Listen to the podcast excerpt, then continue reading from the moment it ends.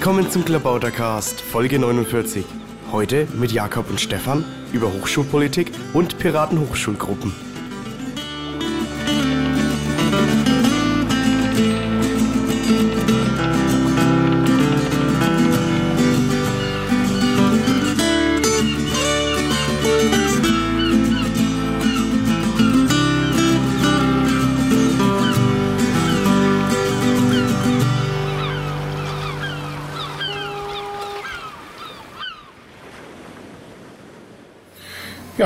Ist wieder der Klabautercast. Diesmal sitze ich hier mit Jakob und Stefan aus Berlin und es soll heute um Hochschulpolitik gehen. Jakob und Stefan, erstmal hallo. Hallo mal, hallo. Ihr seid ja beide aktiv, das heißt Stefan ist gerade mit dem Studium fertig, also aktiv gewesen in der äh, Hochschulpolitik und letztlich auch bei der Piraten Hochschulgruppe.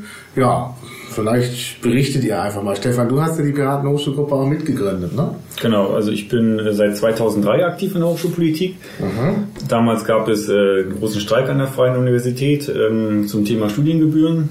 Da bin ich so ein bisschen reingerutscht in die Sache, war dann auch im AStA aktiv und äh, habe vor allen Dingen mich für die Lehrämter eingesetzt, als äh, auch Lehramtsstudent. Und äh, habe jetzt zum Schluss quasi die Piraten Hochschulgruppe mitgegründet. Und seit wann bist du Pirat? Seit äh, 2009, Juni, noch vor der Operwahl, kurz vor der Operwahl bin ich beigetreten. Ah ja. Und Jakob? Ja, bei mir war es ähnlich, nur äh, fünf Jahre später. Nein, eigentlich sechs Jahre später.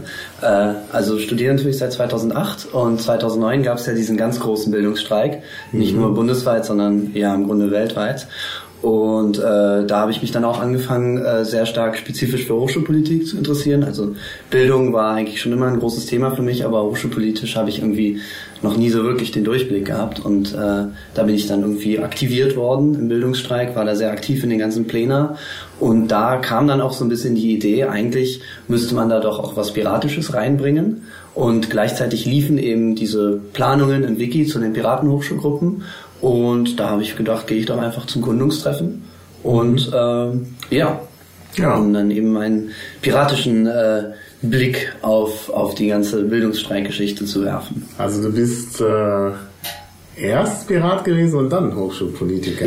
Ja, das ist richtig. Aber schon immer Bildungspolitiker. Ah ja.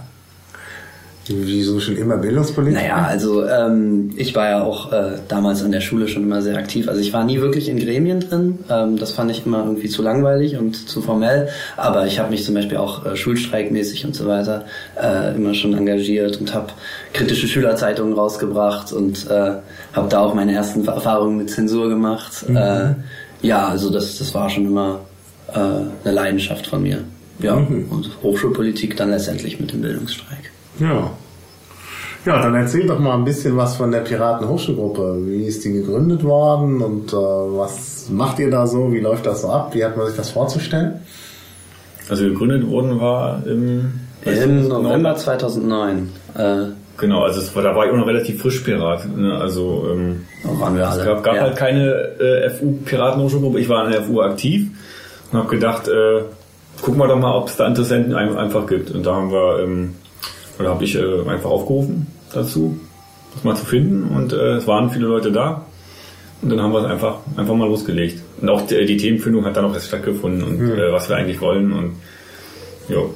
Wie viele Leute wart ihr da so? Oder wie viele Leute seid ihr jetzt? Also ich Ähm, vermute auf mal. dem Gründungstreffen waren wir sieben Leute. Ein paar Ähm, mehr, ne? ja, vielleicht sogar mehr, sieben, acht, also weniger als zehn, aber äh, mehr als wir es jetzt sind, äh, muss man leider sagen. Äh, dabei auch einer, der gar nicht zu den Piraten gehört hat, aber der das äh, sehr interessant fand und der eben auch äh, hochschulpolitisch schon äh, ewig äh, aktiv ist, zusammen mit Stefan, der uns da auch ein paar Tipps gegeben hat und so weiter. Ähm, ja, das war, ja, wir waren alle relativ neu, kannten uns, glaube ich, auch alle nicht. Das war ja direkt nach diesem, nach diesem tollen Piratensommer 2009 und es war sehr viel Energie da. Die TU-Piraten hatten sich schon kurz vorher gegründet. Ähm, ja, und äh, wir haben dann relativ schnell gemeinsam ein paar Themen äh, erarbeitet. Äh, also unsere vier Kernthemen sozusagen. Das waren eben äh, die besseren Studienbedingungen, mehr Flexibilität im Bachelor, freies Wissen, selbstbestimmtes Lernen und bessere Lehre und besseres Lehren. Ähm, das waren so unsere, unsere Kernforderungen, äh, die dann nochmal mit, mit Untergruppen äh, besehen wurden. Ja. Ja. Ja, das klingt doch ganz gut. Und wie viele Aktive seid ihr jetzt so ungefähr? Ja, das ist, äh, das traue ich mich eigentlich gar nicht zu sagen. Äh, zurzeit sind wir nur drei. Mhm. Äh, Lotte Steenbrink, Sebastian Pochert und ich. Mhm. Ähm, ja, Stefan ist ja leider kein Student mehr, sonst wäre er sicherlich noch genauso aktiv wie vorher. Ähm, ein weiteres Mitglied ist auch Vater geworden. Ähm, äh, und hat sich eben auch ein bisschen aus dem aktiven äh, aus dem aktiven Studentenleben rausgezogen. Mhm. Äh, einige haben sich nicht mehr gemeldet, haben das Interesse an Hochschulpolitik verloren. Das ist auch nicht, das ist auch ein bisschen trockener als andere Piratenpolitik wahrscheinlich. Mhm. Ja, also wir wir kämpfen zurzeit ein bisschen. Wir haben auch immer wieder versucht, ein bisschen mit Aufrufen auf den Mailinglisten und so weiter äh, zu werben, aber ja. Könnte doch ein Erstsemestertreffen machen oder so. Das ist doch vielleicht auch mal. Ja, das, das Problem ist, die, die, das Interesse an Hochschulpolitik ist einfach, es ist, es ist grauenhaft an der Uni. Also ich kenne ja viele Piraten, ich bin ein Informatiker, da liegt es ja nahe. Und äh, es sind durchaus viele von meinen Kommilitonen, wenn nicht Mitglieder, dann auch äh, dann zumindest Unterstützer.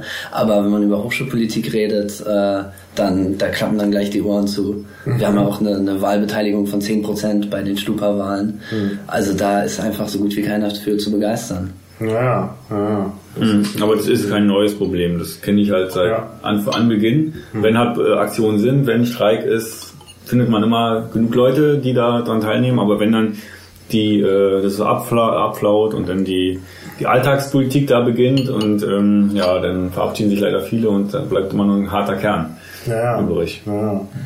Und trefft ihr euch dann regelmäßig? Ja, wir treffen uns relativ regelmäßig. Äh, jetzt natürlich, äh, jetzt, jetzt wird natürlich wieder so ein bisschen die, die Wahlkampfmaschine angeschmissen. Also wir haben ja, sind jetzt zugelassen worden zur Stupa-Wahl 2011. Ähm, mhm. 11. bis 13. Januar sind die Wahlen an der FU. Oh, das ist ja bald. Und ja, das ist bald. Äh, ja, ja. Passt das ja jetzt die, hier, dann können wir das ja fast als Werbe. Ja, ja das, das, hoffe ich doch. Also die finale Bekanntmachung ja, ist erst morgen. Es gab aber keine Beanstandung bei uns. Das heißt, äh, wir werden auf den Wahlzetteln stehen. Mhm. Unsere Listennummer wissen wir noch nicht. Das ist ein bisschen schade, sonst könnte ich dir jetzt natürlich sagen.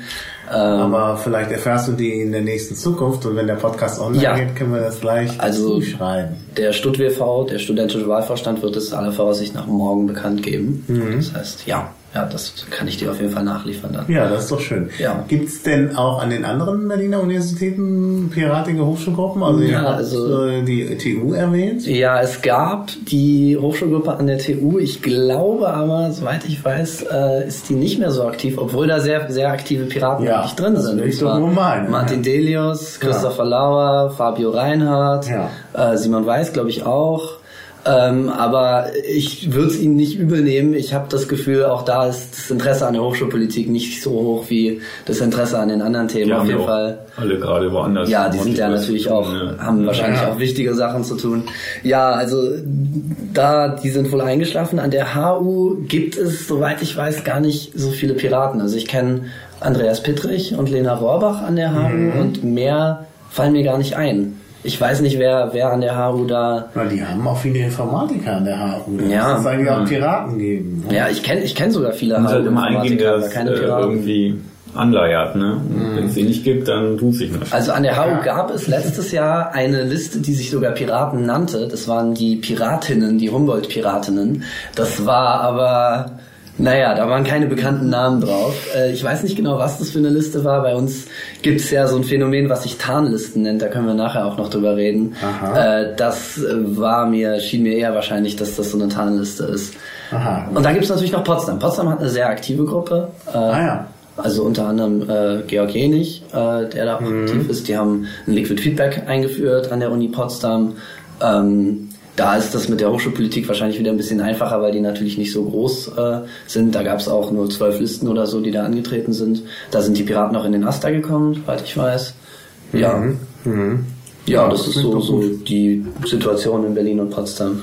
Also ja. in Berlin sind wahrscheinlich wir am, am aktivsten, würde ich mhm. sagen. Und an den nicht, äh, also man, es gibt ja auch die die die, äh, die Universität der Künste. Äh, ist mir nichts bekannt. Wahrscheinlich, das ist wahrscheinlich so piratig.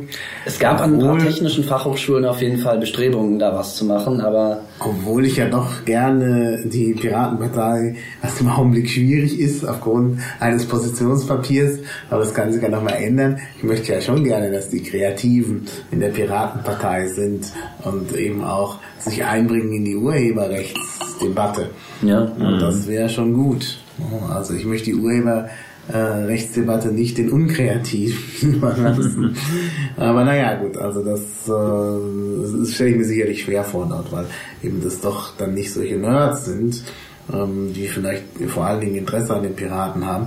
Und an den Fachhochschulen also es, ähm, es gab ja diese, diese Wiki-Seite, ähm, wo die ganzen Hochschulgruppen äh, sich quasi organisiert haben vor der Gründung. Da gab es auch äh, Interessen, Interessentenlisten für Fachhochschulen, aber soweit ich weiß, wurde da nie was gegründet.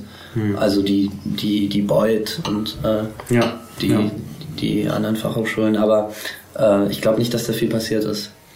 Naja, naja, wollen wir mal sehen. Also natürlich ähm, wäre schön, wenn sich da auch was täte. Naja. Ja, es kann auch sehr spannend sein. Man muss mhm. nur sich ein bisschen da einarbeiten. Ja, das Problem ist halt immer, dass äh, man als Hochschulgruppe halt an der Hochschulpolitik machen mhm. muss oder will. Äh, und das halt viele Leute nicht so interessiert. Wo, wo, wenn die, wobei ich denke, wenn man jetzt ein, direkt zum Thema Urheberrecht was macht, mhm. denke ich, kommen auch von der UDK Leute. Also hm. ist halt dieses Thema Hochschulpolitik, was die Leute abschreckt. Warum ist denn die Hochschulpolitik so äh, uninteressant?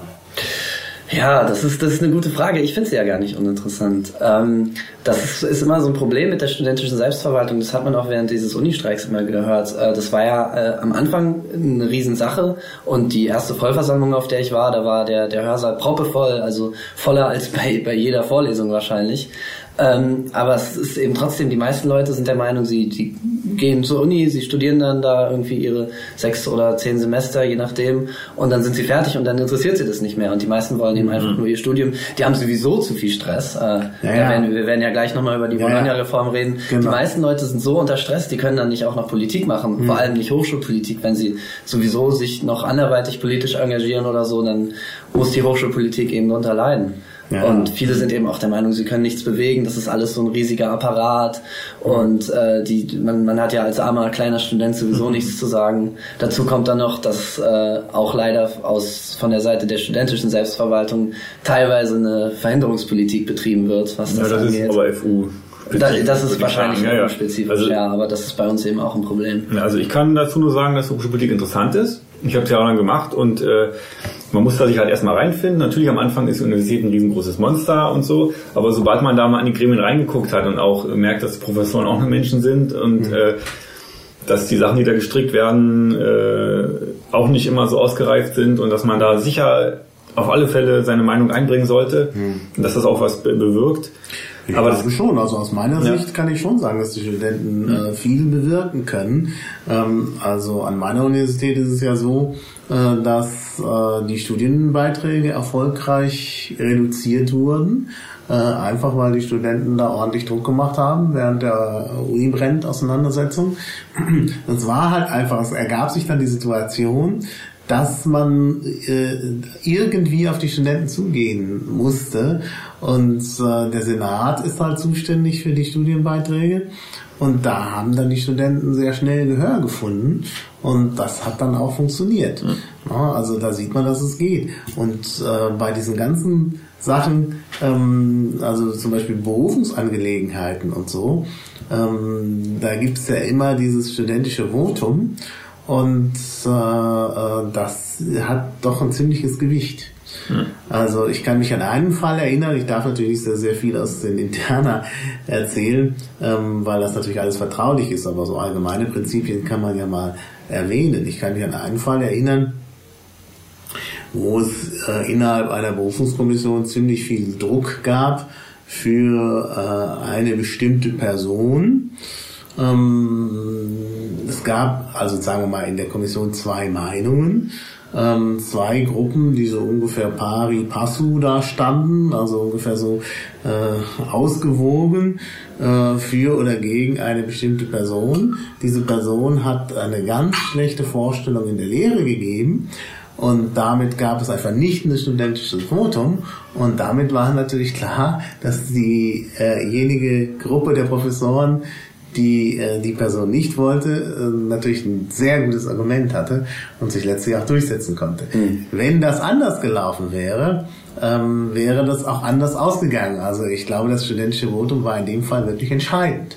Und da sieht man eben, dass man auch Einfluss haben kann mhm. Na, natürlich kann man Einfluss haben. Also wir sind ja an der FU auch äh, die Talenzen losgeworden. Äh, mhm. Das ist ja nicht zuletzt äh, dem Bildungsstreik zu verdanken und den Not My President Leuten, die da unglaublich die, die, die Studenten aktiviert haben an der Uni. Ähm, also ohne die studentischen Proteste, weiß ich nicht, äh, hätte er das Angebot aus Hamburg vielleicht nicht wahrgenommen. Und jetzt äh, kommt er jetzt auch wieder ähm, Anfang des Jahres an der FU eine Urabstimmung äh, zu verbesserten Studienbedingungen an der FU ist auch komplett auf studentischen Boden gewachsen sozusagen und äh, wenn das durchkommt, das, das wird auch dann direkt äh, an den Senat gestellt werden und mhm. äh, da kann man auch was bewegen als Student. Man muss, man muss eben erstmal nur, naja, äh, darüber, darüber im Klaren werden, dass man mhm. eben doch irgendwie mhm. die studentische Selbstverwaltung nicht nur irgendwie auf dem Papier passiert. Ja, ja ich habe es halt erlebt, äh, gerade im Bereich Lehramt, dass wir da viel, viel mehr erreichen hätten können, wenn die Studierenden sich richtig engagiert hätten. Mhm. Das ist echt ein Problem und das, äh, das spielt eben äh, mehrere Sachen mit rein. Einmal eben dieses Bachelor Master, dass die Studierenden kaum noch Zeit haben, mhm. außerhalb ihres Studiums sich zu engagieren. Und halt auch, dass ähm, jetzt FU-spezifisch, dass wir da eine ähm, Studentenverwaltung haben, also äh, der, der AStA, der sich halt nicht richtig kümmert um die Studierenden. Aber das ist ein FU-spezifisches Problem. Mhm. Ich weiß, dass die südlichen Bundesländer das Problem haben, dass sie gar keine Asten haben. Das ist natürlich noch viel gravierender als einer, der sich nicht richtig kümmert. Ja. Vielleicht kannst du mal für Nicht-Eingeweihten erklären, was ist ein ASTA oder was sind Asten? Ja, ASTA heißt Allgemeiner Studierendenausschuss. Ähm, der wird bei uns gewählt vom Studierendenparlament.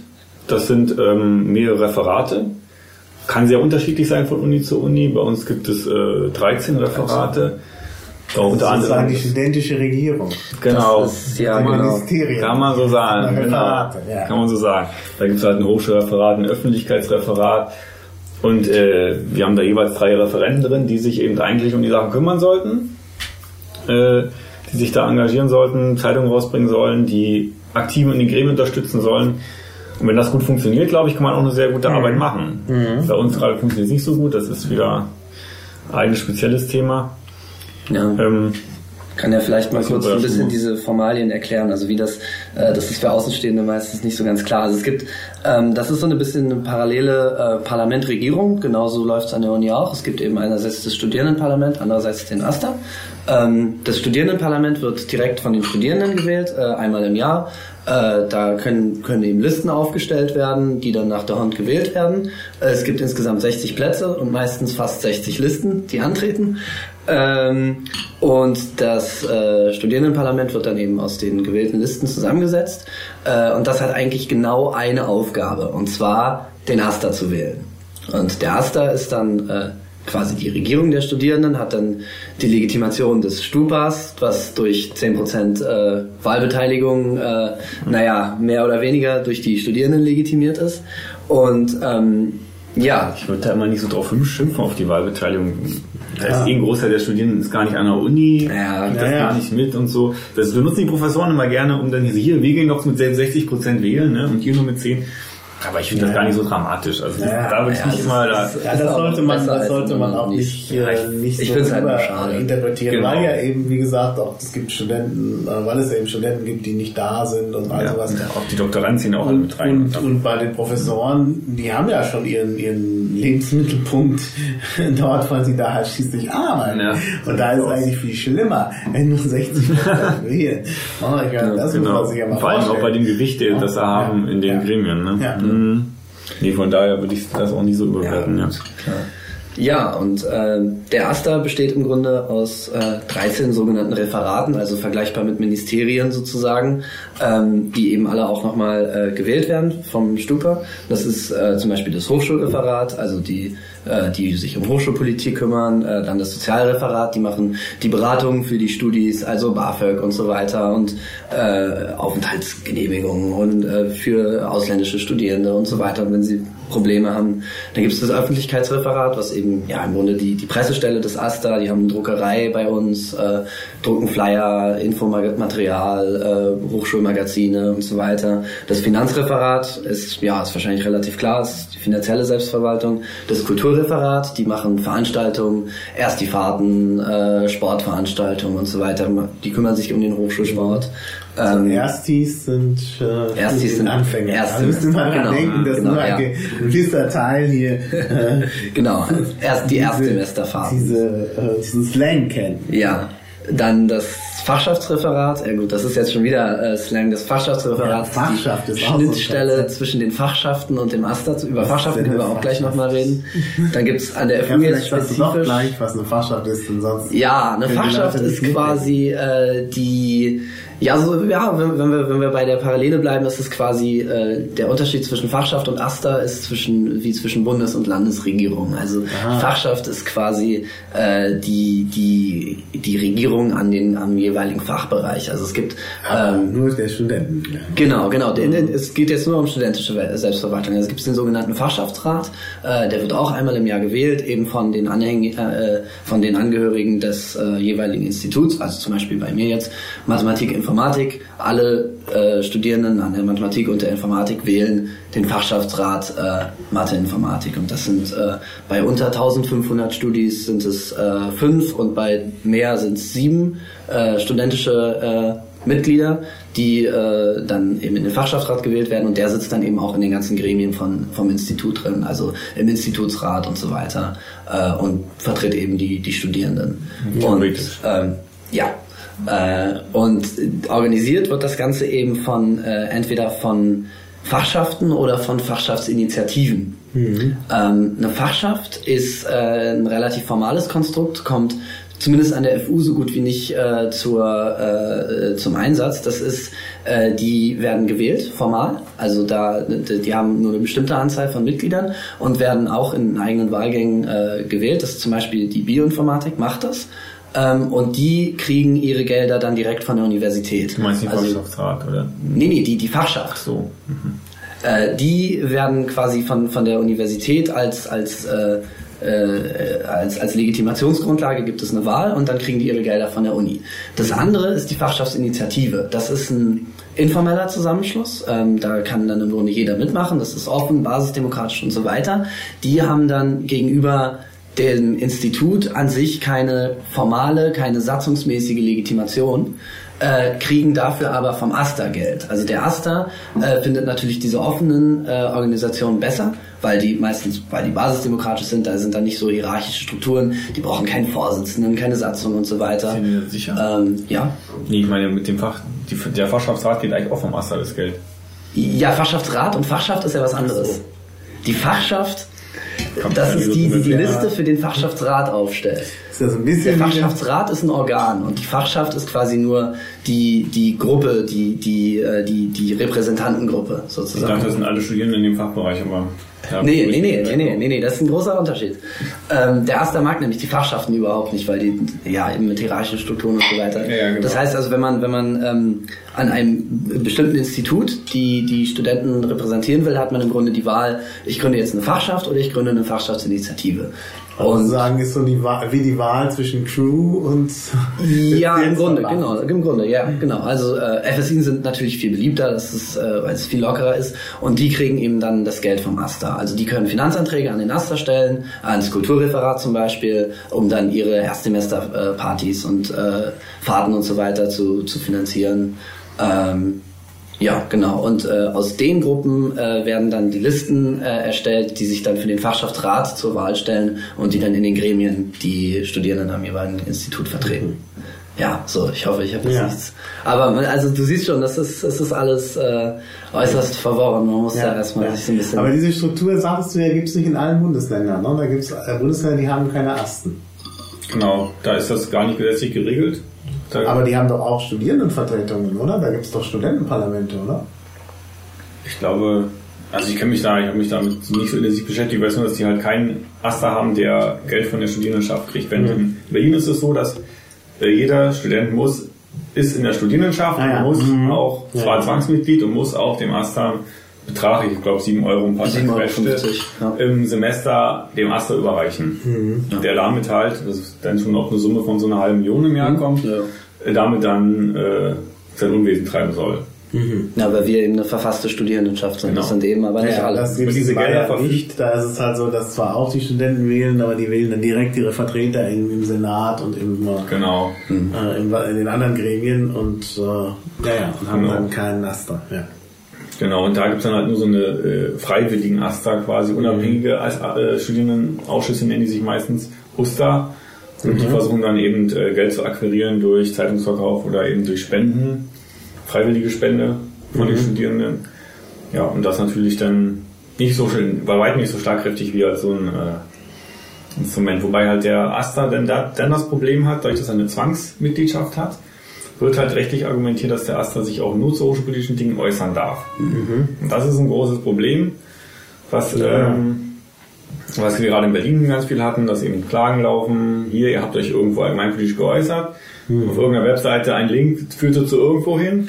Naja, das So geht dann immer sehr dann- schnell. ja, das kann das ganz ist aber so ein, so ein kleiner Link halt schon äh, Ärger vor- hervorrufen kann. Und es ist natürlich auch so, dass man oft äh, das Allgemeinpolitische vom Hochschulpolitischen nicht so richtig Richtig. Eben, das ist eigentlich, das ist vollkommen absurd im Grunde. ja. Das ist, äh, also gerade das, das Sozialreferat äh, hat immer das Problem, weil die sich eben natürlich zu solchen Themen äußern müssen, wie äh, woher kommen denn schlechte Studienbedingungen oder wie wieso äh, Repressionen an der Uni und so weiter. Und das führt dann immer ganz, ganz schnell in die Sozialpolitik und äh, in die Bildungspolitik im Allgemeinen. Und selbst selbst Bildungspolitik gilt ja in, in Bezug auf den AStA schon fast wieder als Allgemeinpolitik, wenn es nicht explizit Hochschulpolitik ist. Aber man Ja, kann ja. keine Hochschulpolitik machen, ohne sich auf die Bildungspolitik zu beziehen. Ja. Und dann wurde, der AStA wird eben immer wieder von rechten Gruppen verklagt, also von der liberalen Hochschulgruppe und vom Nee, nee, das, das Ring christdemokratischer Studenten. Die äh, wehren sich immer strikt dagegen, dass sie das sind. Äh, da werden immer Einzelpersonen klagen dann halt.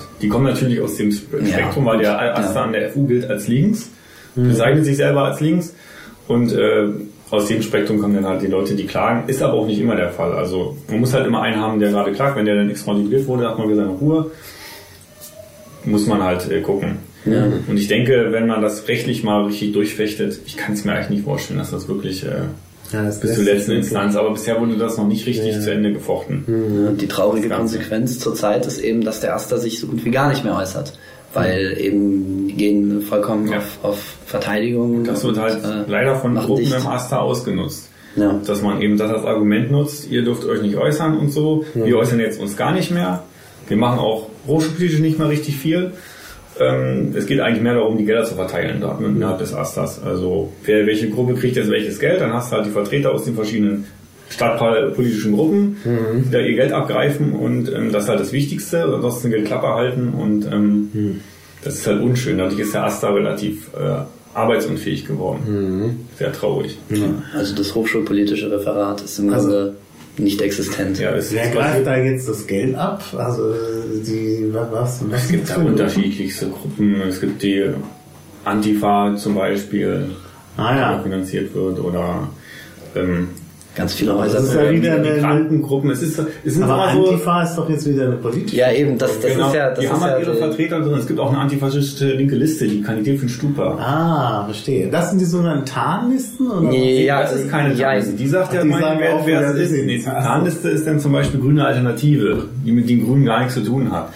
Also Also- so heißt und äh, um da Stimmen abzugreifen. Das Ah, ist weil viele Tarnliste. Leute grün wählen und das Richtig. Ah. Da, da können wir gleich nochmal, also das ist, ähm, Deshalb das auch ist die Piratinnen jetzt verstehen. Genau, Ah, genau. die, ah, das Ja, also ist das ist, ähm, das- die, Piratin, die Piraten sind en vogue und dann Ja, na klar, natürlich. Ja, klar. Ich war da auch stolz. Super. Ja, also das, das Problem, äh, das liegt eben äh, an, an diesem Dornschen Wahlverfahren. Ähm, es gibt eben 60 Mandate und äh, das Wahlverfahren, das angewendet wird, äh, heißt eben, dass der erste, der, der erste äh, Sitz für jede Liste unglaublich leicht zu kriegen ist. Also man kriegt bei der momentanen Wahlbeteiligung mit 25 Stimmen kriegt man Sitz, so ungefähr.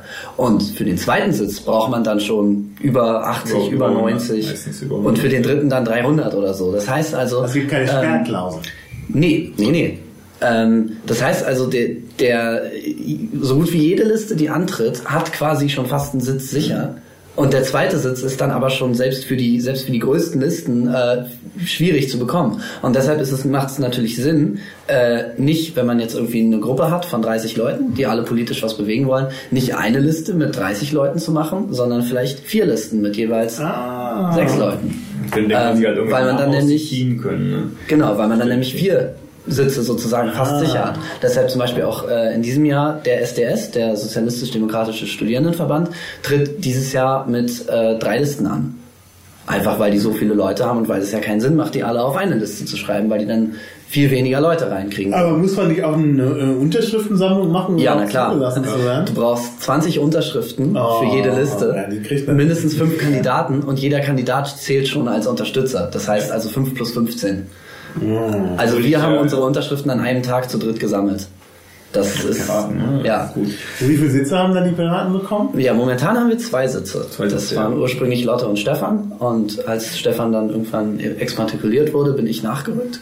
Ähm, momentan, ja, sitzen wir noch drin. Es wird aber keine Stupa-Sitzung mehr geben bis zur Wahl. Das heißt also, also wir hatten jetzt äh, vier Sitzungen äh, in unserer Legislaturperiode.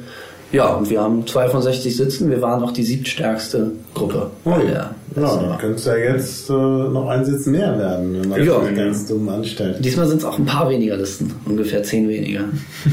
Ah, das bedeutet automatisch, dass äh, man mehr Ja, Sitze also die, die Chancen stehen auf jeden Fall besser. Also letztes Mal waren es das heißt über 50, also 55 Wahnsinn. Listen auf 60 Plätze und diesmal sind es irgendwie 45 oder 47 oder Das so. ist eigentlich eine Farce mehr, die Wahl. Ja, und dann gibt's eben, also das mit den Tarnlisten, ähm, das ist natürlich auch eine Taktik, die dann äh, vom äh, Aster angewendet wird. Es sind eben ganz viele Listen, die haben irgendwie einen Namen wie Gegenstudiengebühren oder äh, äh, irgendwie Multikulti-Liste oder Friedensdialog oder so. Und da weiß man eben nicht, was dahinter steht und man kennt auch die Leute nicht, die dahinter stehen. Und das sind eben so Listen, die machen auch so gut wie keinen Wahlkampf, sondern die stehen dann nur auf dem Wahlzettel und haben dann irgendwie einen tollen Namen. Und da denken sich die Leute, die keine Ahnung haben von den Listen, ach hier, das klingt gut, Frieden, Frieden finde gut, bin ich auch. gegen Studiengebühren, Genau. gegen verschulten Bachelor und so weiter. Oh, gut, das, Aber ist, das, das ist machen, eine andere das Liste. machen aber alle Seiten. Also Na klar, das machen Seiten, alle. Also wie die, gesagt, der, die LAG hat genau dasselbe gemacht, äh, Ja. Listen mit solchen Namen. Aber die Piraten machen das ja nicht. Die Piraten machen das nicht. Piraten machen das Nein, nicht. nein. Freiwörterliste. Nein. Die Piraten machen sowas nicht. Aber Die zum Beispiel der, der RCDS hat auch seine Tarnlisten. Das ist eben, Und in einer Team hat es ja geschafft, mit, mit diesen vielen kleinen Listen den Aster zu übernehmen, der CDS. Und Ja. hat dann wirklich die ganze äh, studentische Struktur da zerschlagen. In übelster Art und Weise. Das war schon sehr unschön. ja, das ist natürlich auch Aber ein hier nutzt es riesiges halt Problem. der linke Aster, ich sagte mal Anführungszeichen links, äh, um halt sich seine Position da zu sichern, indem er vor allem auch die Faschas-Initiativen auf seine Seite zieht, die er denen ja mal ein bisschen Geld gibt. Die sind froh, dass sie für ihr erstes frühstücken. Ja, klar, natürlich. Und so und wählen den dann und wissen gar nicht, was im Aster passiert. Ich weiß es, weil ich selber Aster-Referent war. Und das ist unschön, was da läuft. Also man äh, offiziell wird man ja bezahlt als Referent, inoffiziell kriegt man gar nichts. Man muss das dann gleich weiterspenden, damit die dann das in, in einen Topf machen können. Was Und war dann, denn dein Referat? ich war Öffentlichkeitsreferent. Ah ja. Ich habe auch mich bemüht, dass Und nach wem hast du Zeit- das Geld gespendet oder hast du das jetzt Nein, nicht das wird in einem Pott gemacht und dann Ach so. halt, das wird Oh. auch vom Aster entschieden, wer das Geld bekommt. Ne? Ne?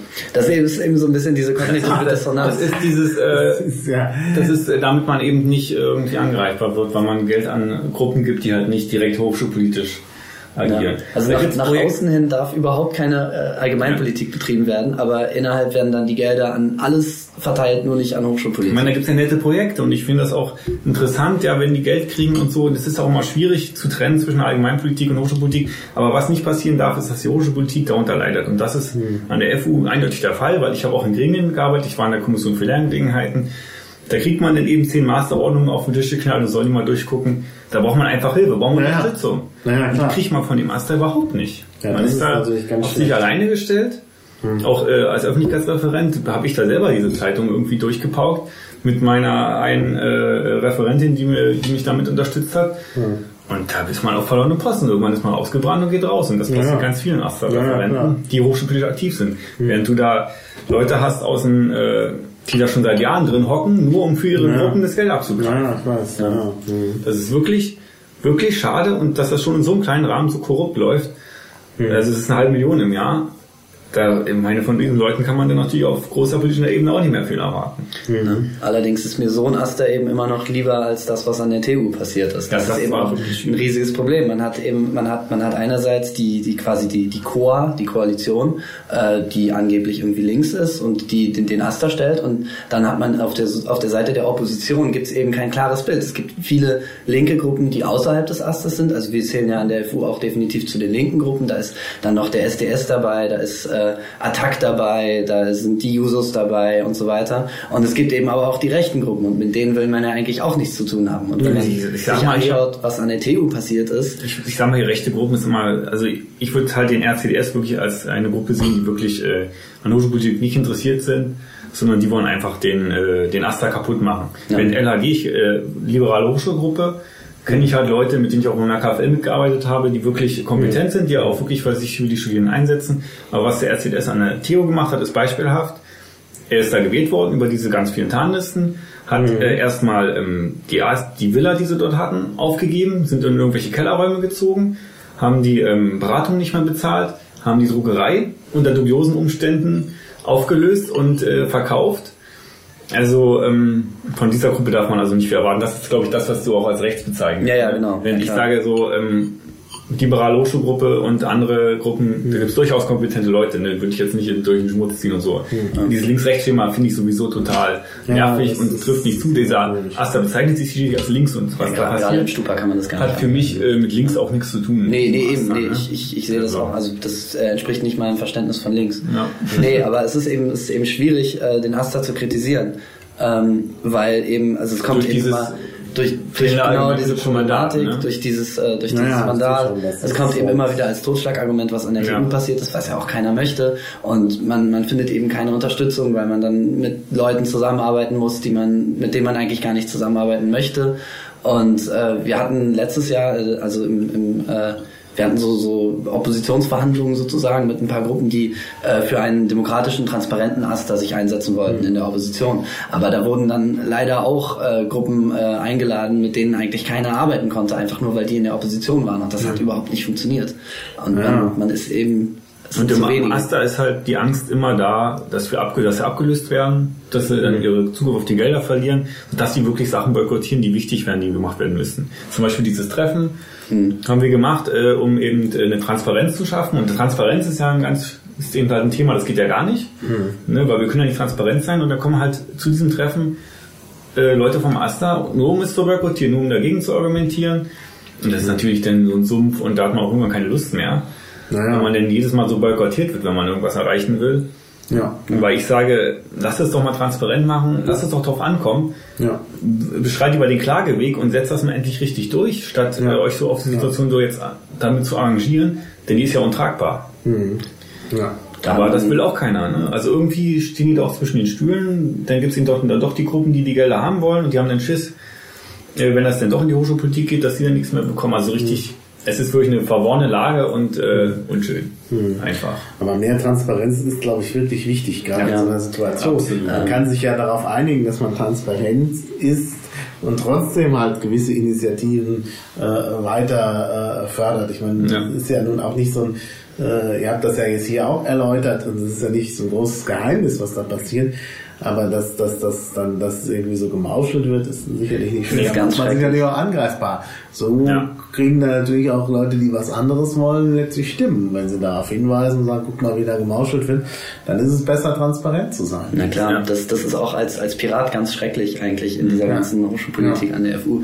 Ähm, da, also wie, wie da mit Transparenz umgegangen wird. Das ist aber eben auch das Problem, dass, dass die anderen Gruppen sich das auch angewöhnt haben, äh, immer intransparenter zu arbeiten. Also zum Beispiel, wir sind jetzt äh, als Gruppe Unterstützer von der sogenannten UFSPA-Liste für den Akademischen Senat. UFSPA sind die unabhängigen FSI und SDS Piraten Attack. Äh, ganz, ganz toller Name. Ähm, und Ach, wir, das sind Abkürzungen von Abkürzungen. Ja, das ist ja genau. Da suche ich immer nach Beispielen für linguistische ja, Dinge. Wir mussten das auf, auf 34 Zeichen verkürzen, deshalb, so. deshalb dieser. so. Ähm, Und wir stellen eine Liste für den akademischen Senat. Und äh, da, da war ich eben als Vertreter der Piraten und habe da mit Leuten vom SDS und von Attac geredet und so, ähm, mit denen wir auch äh, also sehr viel zusammenarbeiten, große Überschneidungen haben, aber die äh, haben eben, die arbeiten genauso intransparent an sich, einfach aus Zwang, weil äh, die, die, weil die Angst haben, der Asta könnte alles was äh, aus diesen Sitzungen nach außen getragen wird, gegen die verwenden. Also da wird wirklich, da werden Schlammschlachten auf niedrigstem Niveau geführt. Alles wird, also der ganze Müll wird rausgegraben. Alle Kandidaten, die auf irgendwelchen Listen stehen, werden gegoogelt und das wird sofort irgendwie mit Ah. Schlamm geworfen. Das Hat führt man natürlich da nicht eine dazu. Mailingliste? Ja, und Kann man die, auf der Mailingliste Ja, aber die ist eben auch leider geschlossen. Die, äh, das war eben, also wir haben natürlich eine Mailingliste eingerichtet und ich habe natürlich dafür plädiert, dass die Archive öffentlich und so weiter sind. Und das wollte keiner, weil das den Das Leuten zu gefährlich ist. Wenn jemand die, die Mails bei sich äh, auf dem Computer Ja, und das sind eben. viele Leute, dann könnte auch irgendjemand immer eine, eine Eben, Liste. da sind 30 Leute oder so auf der Liste, also aber kann das, natürlich immer die Sachen auch nach außen schicken. Also Ja. ist ja, dann bleibt er dann. Naja, der, der Asta hat äh, seine Liste extra neu verlagert, nur um mich rauszubekommen. Hui, Ja, das das ist ist ein. Böser. Ja, ich bin so ich bin absolut böse, glaube ich. Ja, weil er sich für Transparenz eingesetzt hat. Das Ja, passiert ja. immer wieder. Also wir haben da auch, äh, ich arbeite äh, relativ viel mit ein paar äh, Ex-Asta-internen Leuten zusammen. Ähm, die wurden aus dem Asta geschmissen, weil sie vorgeschlagen haben, man könnte doch mal Sitzungsprotokolle veröffentlichen. Oh. Ja. ja, und das Ergebnis des Ganzen ist einfach, ist ja dass hochschulpolitisch nichts mehr richtig passiert. Und so konnte auch Herr Lenzen jahrelang an der FU schalten und walten, wie er wollte. Mit so einem linken Asta. Das war Ja. das Beste, was ihm passieren konnte eigentlich. Ja. Ja. Ja, also es ist, es ist alles. So äh, kann man sich selbst zerfleischen. Ja, man kann es auch alles mit Humor sehen, ähm, aber es ist eben teilweise sehr frustrierend, da als Pirat in den Stupa-Sitzungen äh, zu sitzen und dann werden Anträge abgeschmettert, äh, die, äh, die darum bitten, doch äh, nicht erst ein halbes Jahr nach der Stupa-Sitzung die Protokolle zu veröffentlichen. Also ich habe gerade heute auch nochmal geguckt, es gab in unserer Legislaturperiode vier Stupa-Sitzungen und von den ersten beiden sind die Protokolle online. Das dritte war vor sieben Monaten und das Protokoll gibt's auch noch nicht. Ja, also und das ist eben, da, da haben wir uns jetzt mit ein paar Leuten zusammengeschlossen, die dann, äh, also wir, wir wollen eben für einen transparenten Asta uns einsetzen und das werden wir auch in der Ja, nächsten Legislaturperiode versuchen, eben mit Attac und dem SDS zusammen. Aber man weiß halt nicht, wie die, wie die Machtverhältnisse sind. Und im Ast, also im Stupa wird da, ist dann absoluter Fraktionszwang. Es wird absolut im Block abgestimmt und es wird vorher äh, äh, abge, äh, abgekartet, äh, wofür, wo der Aster dafür ist und wo der Aster dagegen ist. Und die ganzen FSIen müssen dann auf Asterlinie bleiben, weil sie sonst kein Geld für ihre ganzen Erstifahrten kriegen. Meine Und das ist eben das das riesige Ja. Problem. Ich finde die FSI so toll, die machen super Sachen und also unsere FSI ist total toll, die sind richtig engagiert und machen Partys und Fahrten und also ich bin noch ein bisschen verkatert, weil ich gestern auf unserer Weihnachtsfeier war, die komplett von Studenten organisiert wurde, von der FSI. Aber eben nur, die kriegen dieses Geld nur, wenn sie im Stupa auf Asterlinie bleiben und wenn sie da machen, was der Aster sagt. Das ist so traurig. Das ist ja echt ein, ein ja, das ist Check and Balances. Ja. Ja. Also Ja, ich, ich sag mal, den Studenten, die sich engagieren wollen in der FU, geht lieber irgendwie in eine Fachschaftsinitiative oder eine Initiative, Ja. die sich zu konkreten Themen engagiert, äh, wo sie dann auch konkret arbeiten können und dieses Stupa-Asta. Ja, also das ist ja auch das Tut Tolle. euch das nicht an. Das Man ist kann sich auch grausam. Ich, ich, also dieser, dieser Stupa-Plena, die es da, äh, die Astra-Plena, die es da immer gibt, oder jede, jede Woche gibt, ich war da, ich habe da immer gedacht, was, warum sitze ich hier eigentlich noch? Das ist doch, also, Das ist ja wirklich Schrecklich. interessant. Ich wusste das nicht, dass das so ein, ein System Das ist aber Ich habe mich FU-spezifisch. immer, Also- na ja gut, aber, die, äh, Aber auch an anderen an anderen vielen komische Sachen, Universitäten ähm, gibt's ja dieses, äh, gibt's ja jetzt diese Hochschulräte. Da kann man auch noch viel zu sagen. Ich halte das auch für einen Irrweg. Ist auch so ein äh, wo man sagt, ja, das haben wir aus den USA, ist das ja ein, ein, ein äh, deutscher Alleingang. Das gibt's ja sonst in der Form nicht. Ähm, und da ist es, äh, ist es halt so, dass äh, der, äh, dass die Hochschulleitung Einfluss darauf nimmt, wer ins äh, in den Hochschulrat kommt. Ich glaube, die haben Vorschlagsrechts und Vetorecht. Na, na super. Ja? Na. Und der Hochschulrat äh, also der, nein, der, der Hochschulleiter hat Vorschlagsrecht und der Präsident hat Vetorecht. Und äh, der Hochschulrat wählt den Präsidenten. Jetzt kann man natürlich sich an einer Hand abzählen, wie das so abläuft. Ja. Ja. ja. Und, und ich meine, da habe ich mal gefragt, wer kommt auf so eine Idee? Ja? Aber wenn das in den Asten auch schon so ist, dann üben die Leute ja das, was sie dann später, wenn sie an der Hochschule genau. bleiben, genau machen. Aber das ist ja in allen akademischen Gremien so. Also ich war ja auch schon auf einer Sitzung vom Akademischen Senat und äh, da sitzen ja dann die, die Profs und die Vimis und die, die Mitarbeiter und so weiter. Und das ist genauso verrückt, was da läuft. Also mhm. Ähm, einmal gut, dass das mit der äh, mit, mit der fehlenden Viertelparität, dass die Professoren immer die Mehrheit haben. Mhm. Das, das ist ja ursprünglich darin begründet, dass eben die, die in der Forschungsfreiheit für die Professoren, dass eben den Professoren niemand in die Forschung reinreden können soll. Das finde ich mhm. auch richtig. Und deshalb hatten die Professoren, was das angeht, immer äh, die Mehrheit. Äh, aber inzwischen ist es ja so, dass sie einfach immer, die, also es, die, die, die Professoren haben immer am meisten Stimmen. Das heißt, die können ja, im Zweifel ja. alles durchsetzen. Und dann ja, muss man auch sagen, die Professoren sind äh, furchtbar zerstritten. Das stimmt, ja. Und äh, von daher, wenn andere Gruppen besser organisiert sind, mhm. dann haben sie dann unter Umständen auch große Chancen. Na klar, ja, das ist bei uns. Also wir, haben, wir haben auch durchaus gute Profs im AS sitzen. Ich erinnere mich an eine an meine Zeit, als ich noch wissenschaftlicher Mitarbeiter war. Ähm, da gab es mal eine Präsidentenwahl und ich war Mitglied des äh, Konzils, hieß das, glaube ich, oder ich weiß, Konvent oder Konzil oder so ein Name in Niedersachsen. Das ist ja auch alle paar Jahre geändert worden, die Bezeichnung. Ich glaube, Konvent hieß es. Naja, ist ja auch egal. Auf jeden Fall saßen da, äh, saß da äh, die Gruppe der Mitarbeiter, die Gruppe der Studierenden und die Gruppe der Professoren, die größer war als die anderen Gruppen zusammen. Genau. Das ist ja klar. 13 und, und 12. Dann wurde der dann wurde der Präsident gewählt und der hat im ersten Wahlgang nicht die Zweidrittelmehrheit. Mhm. Dann ließ der Präsident verbreiten über die Pressestelle, dass ähm, er an äh, dem Votum der Studierenden und der Mit, äh, des, des Mittelbaus gescheitert ist.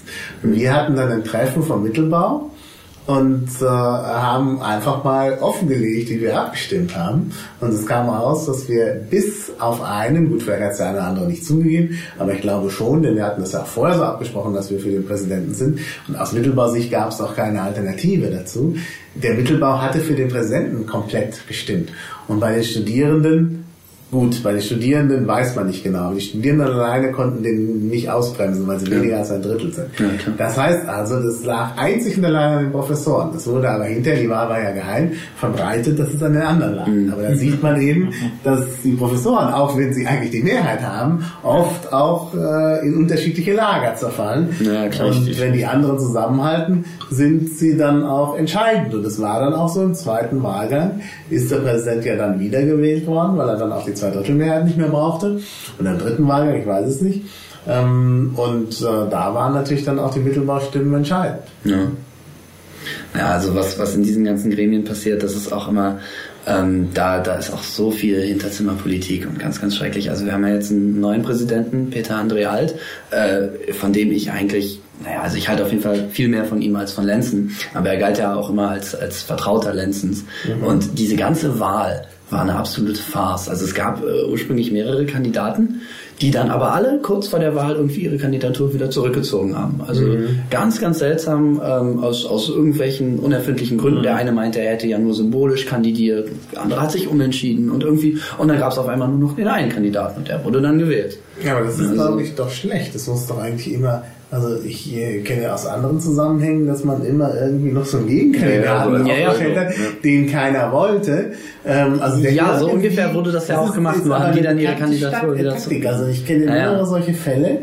Ähm, also mir schien das fast schon zwingend zu sein, wenn man das immer wieder hört, dass es dann so, so irgendeinen Gegenkandidaten gibt, der aus irgendwelchen Gründen überhaupt nicht in Frage kommt. Das gab es auch. man dann ja, meistens äh, irgendwie an den Fachhochschulen irgendjemand, der Uniprof ist, weil solche Leute da nicht gewählt werden. Und an den Hochschulen nimmt man auch Fachhochschulprofessoren, wo man dann sagt, wie kann man so jemanden wählen? Und dann ist halt immer, ja. ne, dann hat man auf diese Weise einen unpopulären Gegenkandidaten und dann kriegt der gewünschte Kandidat plötzlich auch noch die Stimmen mhm. von den Skeptikern. Also bei uns gab es ähm, zwei weitere Kandidaten, wenn ich jetzt nicht jemanden vergessen habe. Es gab eine ganz schlimme, also genau das, was du gerade gesagt hast, so eine ganz neoliberale, ganz schrecklich, also die wäre schlimmer als Lenzen gewesen. Ähm, und es gab einen anderen, absoluter Outsider, den kennst du auch, äh, Raúl Rojas. Ach ja. der Informatik. Ja, ja, den ähm, Der jetzt auch für den äh, akademischen Senat aber kandidiert für eine Liste, mhm. die für mehr Transparenz heißt. Mhm. Äh, also für die Professoren. Ähm, also ganz, ganz toll. Der ist auch bei uns äh, Superstar, irgendwie ja. äh, total beliebt, aber war wahrscheinlich irgendwie Outsider. Und mhm. den fanden alle toll. Und der hat seine Kandidatur aber auch zurückgezogen. Mhm. Naja, der, so keiner weiß so wirklich, was da passiert ist. Dass dann noch ein Kandidat mit der Chance mhm. naja, ist, also, bekommt er ein Angebot, was er nicht ausschlagen kann. Ich fand es ja. schwer ein, einzuschätzen, ob er wirklich Chancen hatte, aber zumindest bei den, bei den Studis ist der super angekommen. Mhm. Naja gut, also mit dem Alter haben wir es jetzt echt nicht so äh, hätte also, kommen können. Aber man kann als Student immer was reißen in die Grille, wenn man gut organisiert ist. Ja, also gerade weil man halt als Student immer den besten Überblick hat, wie funktioniert der Studiengang eigentlich. Mhm. Also wie kann man ihn studieren. Das wissen die Profs ja meistens nicht. Die haben zwar also ja. mitgebastelt meistens an den Themen und so, dass auch ihr Thema auf alle Fälle mit reinkommt. Aber wie das Ganze funktioniert, ob man das studieren kann, das mhm. kommt eigentlich nur von unten. Mhm. Und da muss eigentlich mehr Engagement rein. Und das muss gerade der Erste organisieren. Mhm. Dass ich auch, wenn ich, ich saß ja in der Kommission für Lerngelegenheiten, das ist ein beratendes Gremium des Akademischen Senats, wo es gerade um diese Lehrthemen geht und äh, wo die ganzen Masterordnungen, die dann neu reinkamen, sozusagen äh, durchgesprochen wurden. Und ich hätte eine Anbindung gebraucht an die Fachbereiche, weil ich natürlich nicht äh, einen Überblick habe, die gesamte Uni, wie funktioniert das? Und das hat halt gar nicht geklappt. Ich hatte keine Anbindung, ich hatte keine Studenten als Ansprechpartner, die mir sagen könnten, hier das und das ist totaler Blödsinn, was da drin steht. Sodass man da immer nur so, gut, jetzt habe ich hier so einen Stapel, gucke ich mal durch, ob ich so ein paar gravierende Fehler finde aber wenn das gut funktioniert und man da richtig Rückkopplung kriegt, dann kann man da auch wirklich was erreichen. Ja, ja, das glaube ich auch. Und das hat halt wirklich nicht funktioniert. Mhm. deshalb kamen jetzt im Nachhinein so viele Probleme, dass die Sachen unstudierbar sind, dass man, ja. äh, dass die Studierenden da äh, gar nicht klarkommen, diesen Studiengang. Hier Bulimie, mhm. Studiengänge, wie man da auch so sagt. Ja, äh, nur lernen, lernen, lernen und wieder auskotzen. Ja, ne? ja. Aber ist das nicht wirklich, äh, äh, also wenn wir schon mal bei dem Problem sind, dann kommen wir mal wieder zu den allgemeineren ja. Fragen. Also Bulimie-Studiengänge in äh, Bezug auf die BAMA-Reform. Ich äh, wenn du sagst, das lag nur daran, dass die, die, die Pläne nicht gut gemacht worden sind, dann frage ich mich, warum äh, man überall in Deutschland dieses Problem der Bulimie-Studiengänge hat. Ähm, ich glaube, dass das, das schon ein grundsätzlicheres mhm. Problem ist, als dass nur Leute beim, beim Verfassen des Studienplans nicht aufgepasst Nee, nee, das würde ich auch nicht sagen. Also, es ist halt ein Grundproblem bei dem Bachelor-Master, dass natürlich äh, da immer so eine Berufsorientierung hinterstecken mhm. soll. Ja. Und das natürlich. Die halte ich eben auch für unzeitgemäß. Ja. Weil wir eigentlich heute äh, so eine grundlegende Bildung brauchen, äh, denn man kann heute mit allen möglichen Mitteln, wenn man weiß, wie es geht, sich schnell das äh, äh Spezialwissen aneignen. Ja. Da braucht man eben doch sowas eher, eher Grundlegendes und nicht sowas, äh, was genau ausgerichtet ist. ja, bei dem Thema kommen ja ganz viele Stichpunkte in den Kopf. Das ja. ist ganz schwierig, weil er da, diesen Bachelor Master, das spielt ja auch diese, dieser Versuch, die Arbeitskraft des Studierenden irgendwie mhm. in Punkte zu bündeln ja, mit rein. Ja.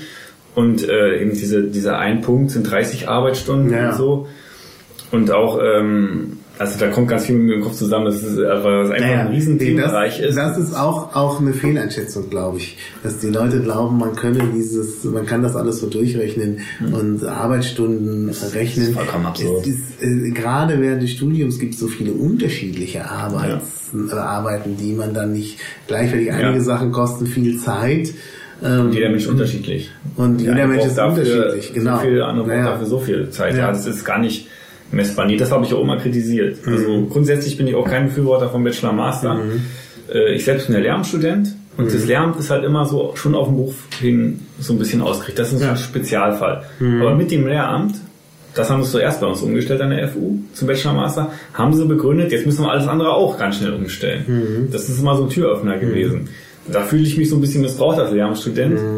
Na klar, ich bin eine berufsorientierte Gruppe. Wobei und ich auch sagen muss, äh, es ist vielleicht ein Fehler, wenn man das Lehramt zu sehr berufsorientiert ausrichtet. Es ist zwar wichtig, dass da Praxis drin ist und dass die Leute auch schon mal mit dem konfrontiert werden, was sie später im Beruf machen. Gleichzeitig ist es bei den Lehrern aber am wichtigsten, dass sie in die Lage versetzt werden, äh, möglichst selber äh, sich mhm. Wissen aneignen zu können und kritisch zu sein und Medienkompetenz zu haben und all sowas und auch Einblicke zu haben in das, äh, was die Forscher da treiben in ihren Fächern. Genau. Denn wenn nicht die Lehrer äh, wissen, was die Forscher treiben, dann äh, wer soll es dann wissen? Also ich meine, ich, ich sehe das immer so ein bisschen ja? aus meiner Perspektive. Ich bin Grundschulpädagoge. Ja gut, also das hat man noch, ja, das hat man noch ein bisschen. Bisschen aber ich bin natürlich auch, bin natürlich auch Geschichtsstudent und da äh, ja. stimme ich dir schon zu. Da muss man ja. ein größeres Hintergrundwissen haben, um das auch gerade Schülern beibringen zu können. Mhm.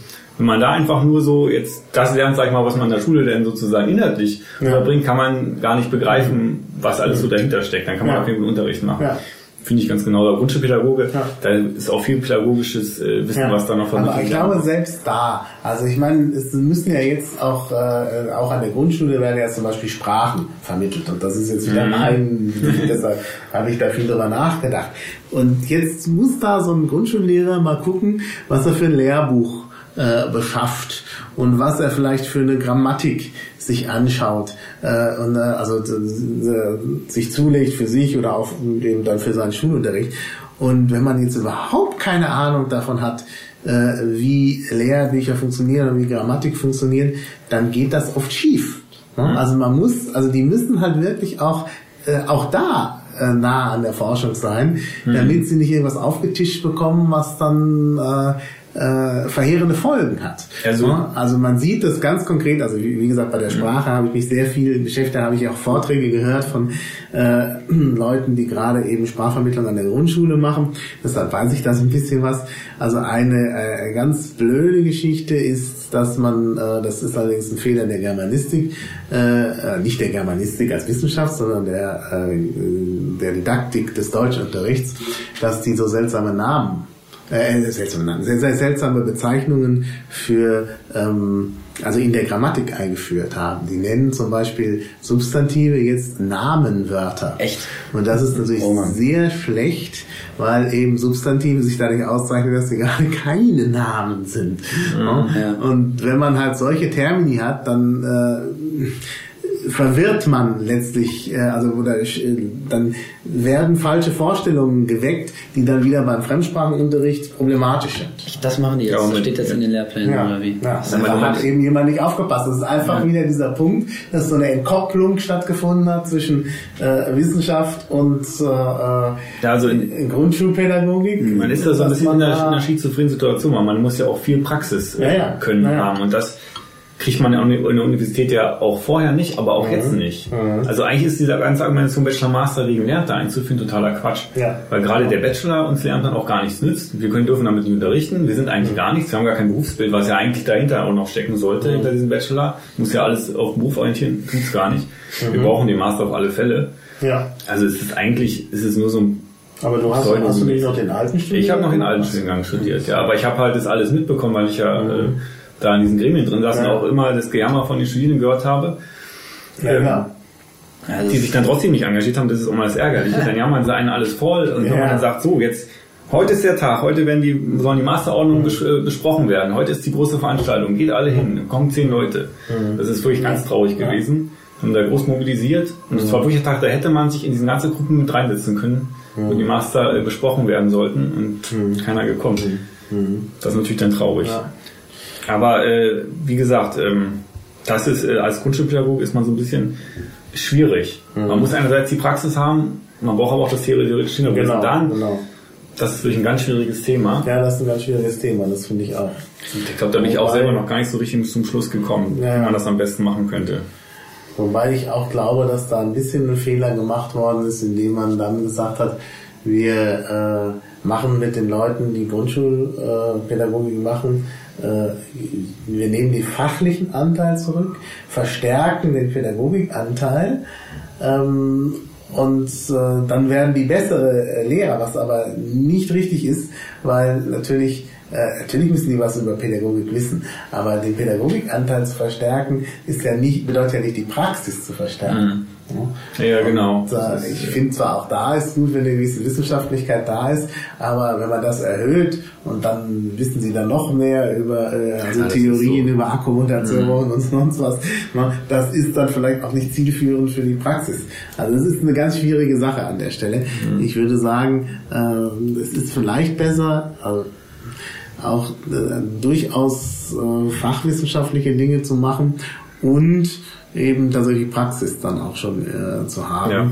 Äh, und dann, das ist glaube ich wirklich, äh, naja gut, aber ist ein schwieriges Thema, es wird völlig absurd geregelt jetzt, weil ähm, die Studierenden, die jetzt äh, Bachelor Master Kunstpädagogik machen, auch noch einen kürzeren, kürzeres Referendariatzeit haben, aha, also noch weniger Praxis haben, bekommen. Ich weiß nicht, wie das argumentiert wird, es ist völlig absurd, was da läuft. warum haben die weniger Praxis? Weil die im Master schon Praxis Also haben.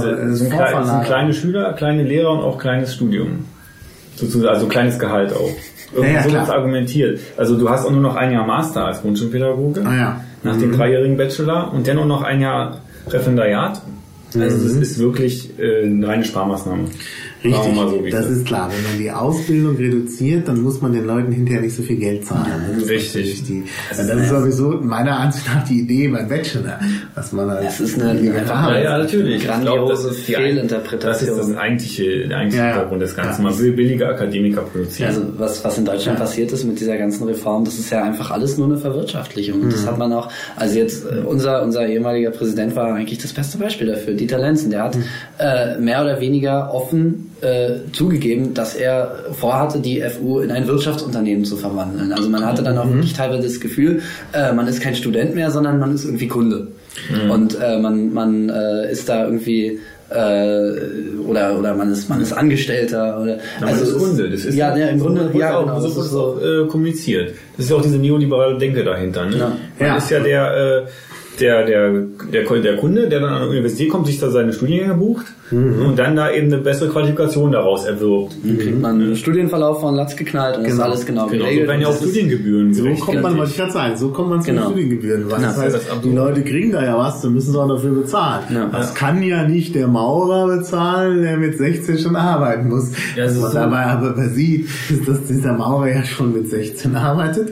Äh, Und das ist ja nur noch für den äh, vielleicht auch ein Vorteil, was die Rente hinterher angeht. Ja.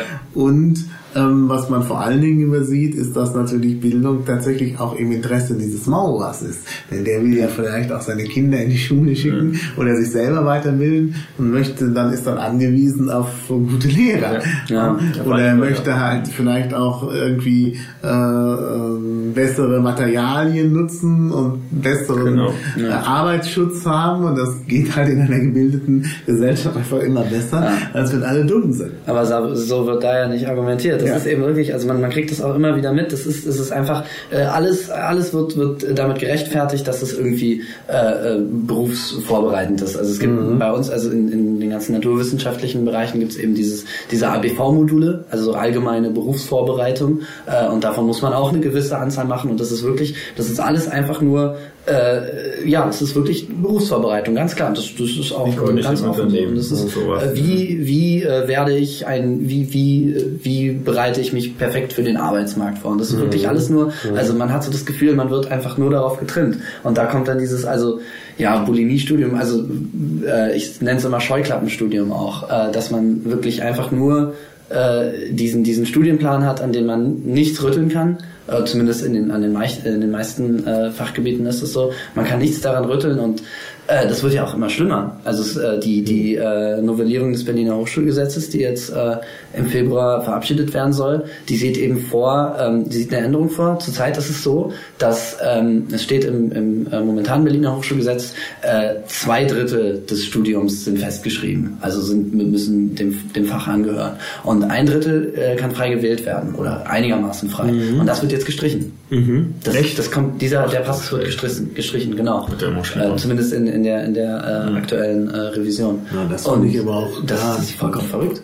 Das, Ja, ist, das geht einfach immer weiter Die Linke in diese und Richtung. hier fleißig mit, ne? Also Ja, für die ja, natürlich das ist Berufsorientierung für, ja, die ja, Partei Berufsorientierung. ist wahrscheinlich wirklich so keine- ein zündendes Wort und die begreifen Ja. gar nicht, was dahinter steckt. Überhaupt keine Interdisziplinarität. Und das ist gerade auch, das war auch ein Thema, Mhm. können wir mal wieder auf die Hochschulgruppe kommen, äh, was wir auch relativ intensiv in der Hochschulgruppe äh, diskutiert haben, vor allem mit diesen ABV. ABV sind eigentlich eine super Sache, ähm, an sich ABV? äh, allgemeine Berufsvorbereitung. Ah, ja. Entschuldigung, das ist das ist halt so, so ein Modul, was im Zuge dieser Reform äh, eingeführt wurde. Das ist eigentlich eine ganz interessante Sache. Also da, da das steckt eine ganz ganz gute Idee an sich hinter, weil man da äh, Sachen lernt, die eben nicht zum Kernstudium gehören, aber weil man quasi äh, weitere Kompetenzen erwirbt. Also zum Beispiel kann man bei uns äh, Video, digitales Videokurse machen oder man kann Sprachkurse machen und so weiter. ja. Oder ähm, wie, wie schreibe ich ein Paper und sowas. Du brauchst mir das nicht, zu- nicht zu sagen, aber Nee, unsere aber- Hörer sollen es natürlich hören.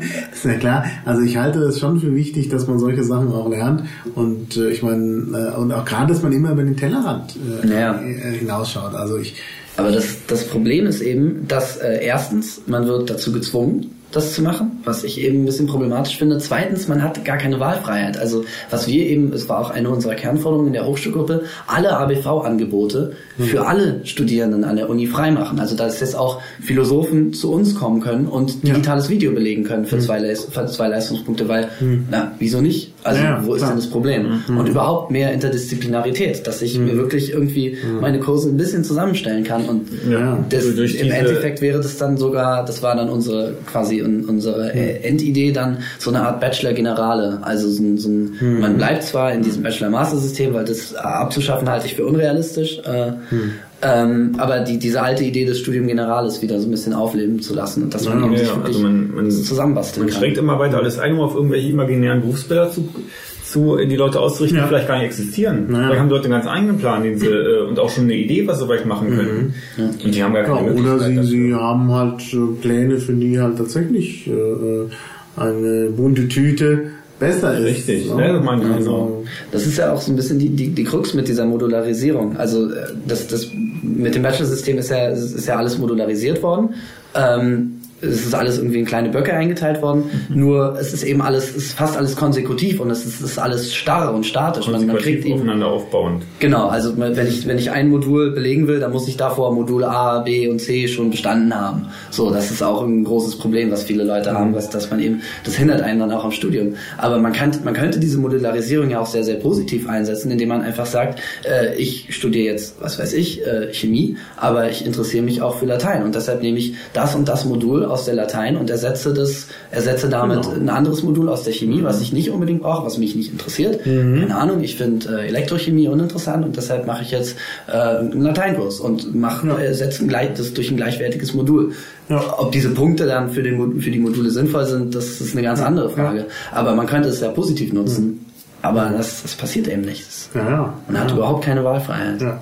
Ja, der Bachelor ist wirklich sehr eingeschränkt. Während der Master ist dann wieder so sehr, die sind selber sehr spezialisiert. Das sind Mhm. dann meistens Themen, wo es eben gerade Profs an der Uni gibt, die sich dafür interessieren. Weiß ich zum Beispiel aus Erziehungswissenschaften an der FU, da gibt es halt nur einen bestimmten Bereich. Mhm. Und alle, die jetzt ein anderes Interesse haben, können an der Uni nicht weiter studieren. Die müssen dann woanders hin. Es gibt eh nicht genug Plätze für alle. Ja, das sind, Ja, die- die Masterplätze sind Und dann gibt es noch ein ganz anderes Problem, das sind die weiterbildenden Masterstudiengänge. Das sind die kostenpflichtigen, die auch für ähm, eben zum Beispiel in der Veterinärmedizin Medizin für schon existierende Veterinärmediziner ist, die sich noch weiterbilden können. Und das ist jetzt ein ganz neues Verdienstfeld für Professoren an der FU äh, oder an, der, an den Universitäten, dass sie eben diese weiterbildenden Masterstudiengänge anbieten, dadurch noch äh, mehr dazu verdienen.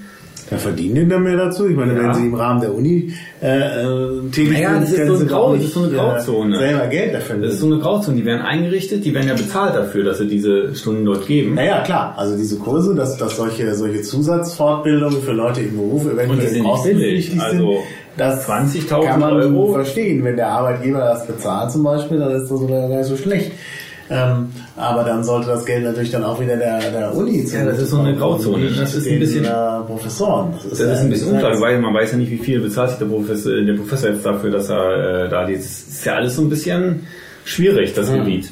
Und was ich am kritischsten sehe, ist, dass äh, dann diese Professoren für die Normalstudierenden, die jetzt im Bachelor sind in der Veterinärmedizin, nicht mehr richtig zur Verfügung stehen und dort, Ja. dort fast nur noch wissenschaftliche Mitarbeiter eingesetzt Ja, werden. Also das. Problem weiß ich direkt aus der Medizin, Veterinärmedizin ganz genau. Also da äh, habe ich schon mehrfach Beschwerden gehört, dass hier wir keine Profs mehr haben sozusagen in dem Bereich. Und dass die nur noch darüber jammern, wie äh, belastet sie sind, aber dann so eine weiterbildende Masterkurse anbieten.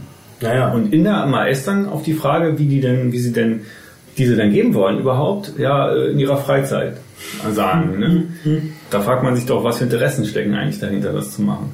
ja. Naja, Das ist wirklich- seltsam. Komische Entwicklung. Und es gibt halt immer mehr weiterbildende Masterstudiengänge an der FU, obwohl sie es eigentlich am Anfang sagten, das ist nur so ein seltenes Phänomen, Ja. Ja. dass hier so ein Privatsektor aufgemacht wird, der so ein bisschen unangenehm ist. Ja, also das ist natürlich schlecht, wenn die Bildung dann plötzlich privatisiert ist und nur noch gegen Bezahlung. Ja. Das ist natürlich nicht die Vorstellung von freier Bildung. Und Das war die Befürchtung, die wir auch alle hatten am Anfang und die uns immer wieder ausgeredet wurde in den Gremien. Das passiert nicht und aber es ist genau die Entwicklung, die jetzt gerade läuft. Wie ist denn die, die Diskussion um Studiengebühren? Das ist ja auch immer so ein Punkt, der, der wiederkommt. Also in vielen Bundesländern gibt's das ja. In Berlin gibt's das ja noch nicht, zumindest für das Erststudium. Das ist auch diese, äh, diese Denke, diese neo- neoliberale Denke. Ja, man ist halt als Student dahin. der Kunde. Ne? Ja, also Also ist, ist die Leistung, die man bringt als Student, wird nicht als Arbeitsleistung anerkannt. Also man ist halt jemand, der quasi für sich was tut, damit er selber vorankommt, in seiner Karriere vorankommt, besser Geld Ja. verdient später. Ja. Das ist ja die Logik dahinter. Dass man vielleicht äh, was für die Gesellschaft tun möchte. Deshalb studiert. Das ist so, wird da in, der, in diesen äh, liberalen, neoliberalen Denken komplett ausgeblendet. Das ist so eine äh, rein auf sich selbst bezogenes, selbst auf sich selbst bezogene Sache. Und dadurch, so werden dann Studiengebühren halt auch öffentlich kommuniziert und äh, versucht der Bevölkerung schmackhaft Ja, ja. zu machen. Ne? Ja, ja. Genau. Hier, äh, die müssen auch dafür bezahlen, dass sie dann später die tollen Posten kriegen. Also dass, dass die meisten Studenten ihr Studentenleben lang äh, sich da ganz schön rumquälen mit wenig Geld, Ja, ja. dann auch noch Studiengebühren bezahlen, dass da die äh, ausgeschlossen werden, die eben nicht aus so einem reichen Elternhaus kommen. Genau, weil ja das Alles Elternhaus aus- da gefordert ist. Schön ausgeblendet Wir haben ja auch, das, das ist weder das Stipendiensystem, was versprochen wurde, ist äh, hinreichend entwickelt worden, noch ist es, wird es sozial aufgefangen durch BAföG oder so. Das BAföG ist ja jetzt nicht um die Studienbeiträge erhöht worden. Ja. Und das ist dann schon irgendwo ein Problem, Ja. dass da Leute äh, sich das dann einfach nicht mehr leisten können. Und das sollte natürlich nicht sein. Genau, und das Stipendiensystem sehen viele auch kritisch, weil es einfach darum, äh, da die Stipendiengeber entscheiden, was du studierst und niemand du selbst. Also du, Richtig, ja, du musst ja. halt irgendwie ein Stipendium finden. Und wenn du halt für Geschichte kein Stipendium findest, weil es halt da eben kein, Ja, nicht wirklich Interessenten für gibt, während es natürlich Massenhaftstipendien dann für Biochemie oder äh, in den Bereichen Chemie, Informatik gibt, wird es dann schwierig Ja, wenn du halt eher so Ingenieure fehlen. Richtig. Dann gibt es dann plötzlich Maßnahmen, um die Ingenieure an die Uni zu locken. Also ich sehe es kritisch und wir haben halt als Hochschulgruppe uns halt äh, mal auch andere Länder angeguckt Ja. und da hat man zum Genau. Beispiel Finnland ja. gesehen. Also wir haben, wir orientieren uns da in unseren Forderungen ziemlich stark am finnischen Modell. Ah, okay. Na gut, akku alle. Äh, ich habe es aber noch ungefähr im Kopf. Ähm, also in, in Finnland ist es so äh, mit der Studienfinanzierung, also äh, jeder Student kriegt äh, 260 Euro im Monat, ganz einfach so. Ähm, und 170 Euro für Mietkosten, also bis zu 170 Euro, es dürfen nur 80 Prozent der Miete davon abgedeckt sein und äh, darf äh, 505 Euro im Monat frei verdienen äh, ohne irgendwelche zusätzlichen äh, äh, Kosten. Und die einzige Be Bedingung ist eben auch das Bachelor-Master-System, dass äh, pro Semester, äh, Quatsch, pro Monat zweieinhalb äh, Credit Points, also zwei, zweieinhalb Leistungspunkte erworben werden. Das ist die einzige Selber Bedingung. relativ moderat. Ne? Das ist sehr moderat. Also ein Masterstudium äh, ist in Finnland auf 160 Punkte dotiert. Zweieinhalb Punkte pro Monat, das, äh, da steckt das halt ein anderes Denken dahinter. Ne? Da genau. ist schon gesehen, dass diese Menschen auch eine gewisse Leistung für die Gesellschaft- Gesellschaft anbringen und man Ja, sich da auch ein bisschen eben. dran beteiligen sollte. Und das ist eben, also man, äh, die, die Förderung kann man bis zu 55 Monate lang erhalten. Ähm, und wenn man weit, weiterführenden Master macht, bis zu 70 Monate. Also äh, es, ist, es ist nicht unbegrenzt, es ist äh, auch so ein bisschen dieses, was in Deutschland immer Regelstudienzeit heißt, aber es ist viel humaner. Also es ist einfach, äh, man, man merkt, dass, dass viel mehr Gewicht eben darauf gelegt wird, dass die Leute wirklich studieren. Und zwar, dass sie studieren, um für sich zu studieren und nicht um möglichst schnell mit dem Studium fertig zu werden. Also bei uns wird ja immer mit Regelstudienzeit und Zwangsberatung und Zwangsexmatrikulation äh, gedroht, wenn irgendwie nicht genügend Leistungspunkte erbracht werden und so weiter. Also das ist alles, also so eine, so eine Gängelung. Ähm, und da ist es eben, äh, ja, es ist, ist zwar nicht bedingungslos, aber es ist, äh, Ja, und dementsprechend ist dort auch die Studierendenquote aus den äh, bildungsfernen Schichten, wie man immer so, so, so sagt, deutlich höher. Also Ja. Ja klar, das wäre natürlich die, die Konsequenz, wenn, wenn man halt so äh, abgesichert ist, dann hat man ja gerade, äh, auch wenn man von zu Hause nicht viel Geld mitbringt, ist das ja vielleicht auch eine gute Ja. Sache, ja. Situation, ja. Ähm, das gab es noch mal in Holland. Ich habe gerade noch mal in der Wikipedia geschaut, aber auf die Schnelle nicht gefunden. Da gibt es zwar einen Artikel über Studienfinanzierung, aber der, der geht nur um Deutschland. Also über Holland haben wir nicht geredet. Also in Holland gab es das mal, da bin ich sehr sicher. Und das ist abgeschafft worden dort. Wahrscheinlich, weil es teuer war oder so, keine Ahnung. Ähm, aber ich halte das auch für ein sehr interessantes Konzept. Jetzt kann man natürlich sagen, oh, das kostet viel Geld, kann man sich gar nicht leisten. Aber ich denke, gerade bei Bildung, Ja. das ist halt eine Investition in die Gab es Zukunft. nicht von irgendeinem Ja. dänischen König da so einen Spruch, die, für Dänemark war völlig pleite und der meinte irgendwie, wenn wir jetzt auch noch die Bildung opfern, dann können wir aufhören, Staat zu sein oder irgendwie sowas. Aha. Äh, Muss man sich mal weil, ja, aber weil es das, einfach Fällt mir nur an, an Something Rotten in the State of Denmark. Äh, aber nein, nein, also das, da kann man ja nochmal recherchieren. Vielleicht Das ist finden wir halt dann noch einfach- was für unsere Links. Äh, Aber es ist genau richtig. Also das Problem ist halt wirklich, es wird weiter an der Bildung gespart. Weil in Bayern wird es ja jetzt schon als äh, Errungenschaft hingestellt, dass in der Bildung weniger gespart wird als in der anderen Ressorts. Was aber natürlich, Ja. also, ne? Ähm, Und das ist, wird dann, wird damit argumentiert, ja, wir brauchen den ausgeglichenen Haushalt für die zukünftigen Generationen. Wenn man sich den aber jetzt zusammenspart bei der Bildung, also schon bei der zukünftigen Generation, ist ja zumindest diese Generation äh, doppelt und nicht nur diese, sondern dann auch die nächsten Generationen, denn die haben ja dann die schlechten Lehrer und so. Äh, das ist also ist sozusagen, also man spart für die zukünftigen Generationen bei den zukünftigen Generationen. Ja. Und das ist natürlich absurd. völlig vollkommen absurd. verrückt. Also da sollte man gerade sagen, okay, wir sehen, wir haben irgendwie was verbockt für die zukünftigen Generationen. Dann buttern wir das in der Ja. Bildung rein, dann können die sich vielleicht besser helfen, als wir das getan haben. Es ist eben absolut nicht nachhaltig. Das ist äh, also sowas, was ich in Deutschland einfach nicht verstehe. Das ist, das ist vollkommen verrückt, wie, Ja. wie in Deutschland mit der. Bildung ja, umgegangen wird. es, das funktioniert immer über diese Neiddebatte. Ne? Dadurch kann man es immer durchsetzen. Ja, na klar, das- dass, das sind dass man sagt, die- hier die Krankenschwester, die soll ja nicht bezahlen für den Arztsohn. Ne? Das ist ja immer die typische Argumentation. Ja, ja. Das ist völliger Quatsch. Also Ja. wirklich unglaublich. Aber es funktioniert Ja, ja. anscheinend. Ja, ja, eben, weil, weil diese die kurz, kurzfristigen äh, ja, neoliberalen Interessen an der Uni eben durchgesetzt werden. Die haben sich da alle, äh, das ist, ist ja auch äh, kein Einzelfall. Das ist, äh, in den ganzen Unis es wird alles langsam in irgendwelche Unternehmen äh, äh, umgewandelt, die dann kurzfristig viel Geld erwirtschaften sollen. Äh, die Studierenden Ja, leiden das, drunter und das irgendwann. muss man stoppen. Also wenigstens das, wenn wir schon den Bachelor nicht mehr stoppen können. Ja, also den Bachelor zu stoppen. Dann, äh, der, der Bachelor, also ich, ich, ich war ja immer, äh, ich, also ich sehe das so, Bachelor Master an sich nur rein von der Idee her ist keine so schlechte Idee. Es geht ja um internationale Vergleichbarkeit und so weiter. Und man will ja, also die, Deutschland war eben immer allein mit, mit Diplom und so weiter. Und äh, es ist es ist an sich äh, erstmal nicht falsch, den Bachelor einführen zu wollen. Das, äh, also es ist vielleicht nicht optimal, aber es ist, es ist erstmal nicht falsch. Das falsch ist, ist äh, was daraus gemacht wurde in Deutschland. Das ist, ist ja auch äh, in, in, in, anderen Ländern ist, funktioniert der Bachelor Naja, ja auch man mehr hat es ja in anderen Ländern noch anders gemacht. Ja, ja, man eben genau, das ist- das eigentlich ist ein also äh, deutsches Problem. Also in Deutschland ist schon ein bisschen speziell, wenn man Eben, sagt, wir ja. machen, wir interpretieren diese konsekutiven oder gestuften Studiengänge so, Modularen. dass man halt einen Abschluss hat und dann fängt man sozusagen neu an Ja, muss der neu nächsten bewerben. Stufe.